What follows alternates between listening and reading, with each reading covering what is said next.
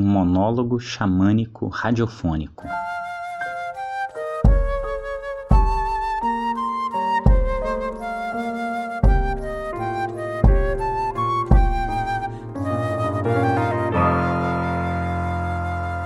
Olá, eu sou Heitor Oliveira e esse é o podcast da Oficina de Criatividade Sonora.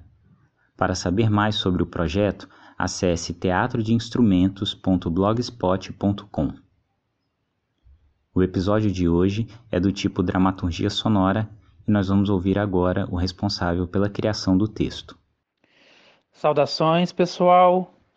Eu sou Marcial Azevedo, ator e professor de interpretação do curso de licenciatura em teatro da Universidade Federal do Tocantins, UFT. É, eu trabalho com teatro há, há 20 anos, muito focado em mitologias e rituais, né, esse aspecto mais ritualístico do teatro. O texto que eu preparei, ele é uma adaptação de trechos do livro O Xamanismo e as Técnicas Arcaicas do Êxtase, de um pesquisador, de um mitólogo chamado Mircea Eliade. São trechos logo do início do livro que fala sobre é, o xamanismo e, e, a morte simbólica, né? A necessidade que os, os xamãs, as xamãs tinham, é, precisavam passar por uma morte simbólica para se tornar xamã. E essa questão de doença e saúde, de cura e de morte muito próximas uns dos outros. Espero que gostem. Obrigado, Marcial. Eu trabalhei a partir dessa narrativa, criando uma paisagem sonora apenas com sons vocais. Então agora vocês ficam com A Morte do Xamã, texto e interpretação Marcial de Azevedo, sons vocais e edição sonora Heitor Oliveira, com a duração de aproximadamente 9 minutos e 40 segundos.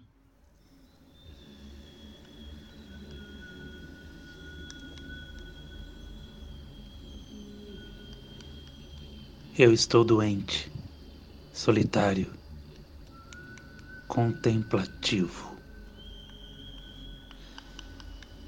Acabei de sofrer um ataque epilético e meu pai está aqui, tentando me ensinar os cantos da tribo.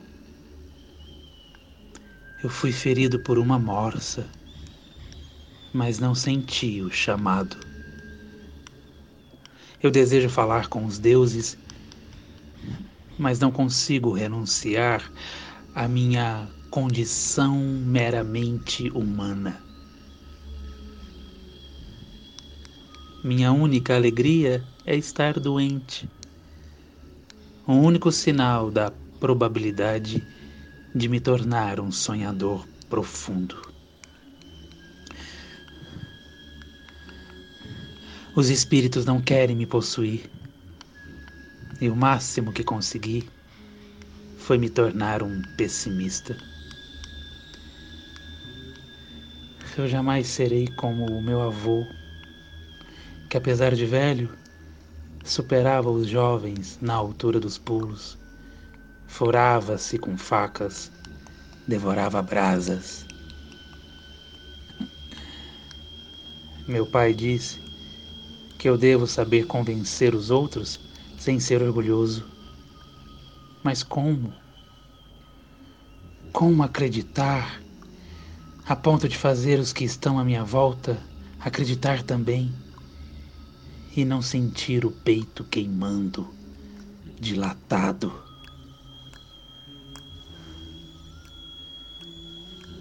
Eu preferiria que o chamado tivesse vindo por um sonho, uma aparição, um raio. Dizem que o desejo dos deuses é que eu cure a mim mesmo. E aí poderei curar a enfermidade dos meus irmãos.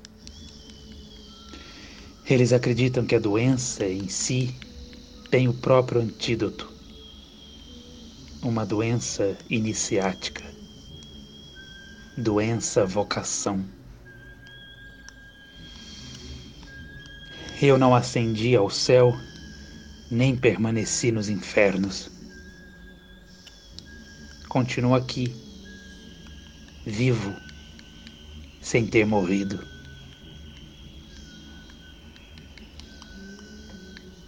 E eu quase tive a graça de morrer. A primeira vez, a ave de rapina mãe, com seu bico de ferro, suas garras recurvadas e rabo comprido, tomou a minha alma, levou-a para o inferno e deixou-a amadurecer sobre o galho de um abeto negro. Quando a minha alma atingiu a maturidade, a ave voltou à terra, cortou o meu corpo em pedacinhos e os distribuiu entre os maus espíritos das doenças e da morte. Os espíritos deveriam comer a parte do corpo que lhes coubesse e se afastarem. A ave mãe recolocaria meus ossos no lugar e eu acordaria de um sono profundo.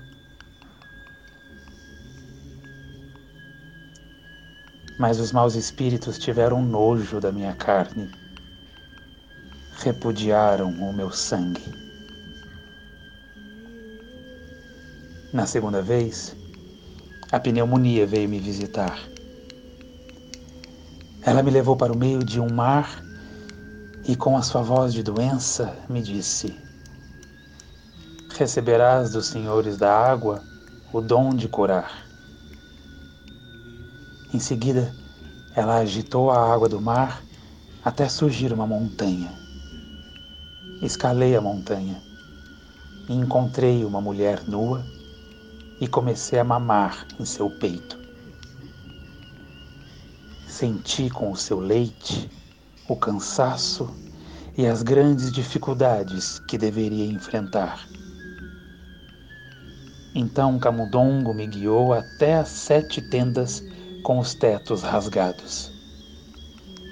Na primeira, eu encontrei os homens da grande doença que me arrancaram o coração e jogaram-no em uma panela. Nas outras tendas, conheci o Senhor da loucura e os senhores de todas as doenças nervosas. Ao pé da montanha havia uma bétula jovem que se elevava até o céu era a árvore do Senhor da terra. Ele me disse: Meu ramo acaba de cair. Pega-o e faze dele um tambor que te servirá por toda a vida. O ramo tinha três galhos e eu deveria fabricar três tambores que deveriam ser guardados por três mulheres, e cada um deles seria utilizado para determinado fim. Cuidar das grávidas, curar os depressivos e encontrar os homens perdidos na neve. Mas os meus tambores não foram bem apertados, ficaram mal feitos e a pneumonia deixou-me fraco não o suficiente para morrer, mas fraco o bastante para perder para sempre o ritmo do coração, o ritmo da vida.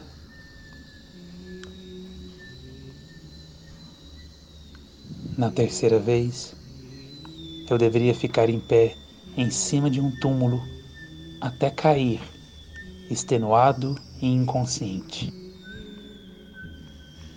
o espírito de um morto apareceria e esfregaria meu corpo com cristais de rocha até esfolar a pele.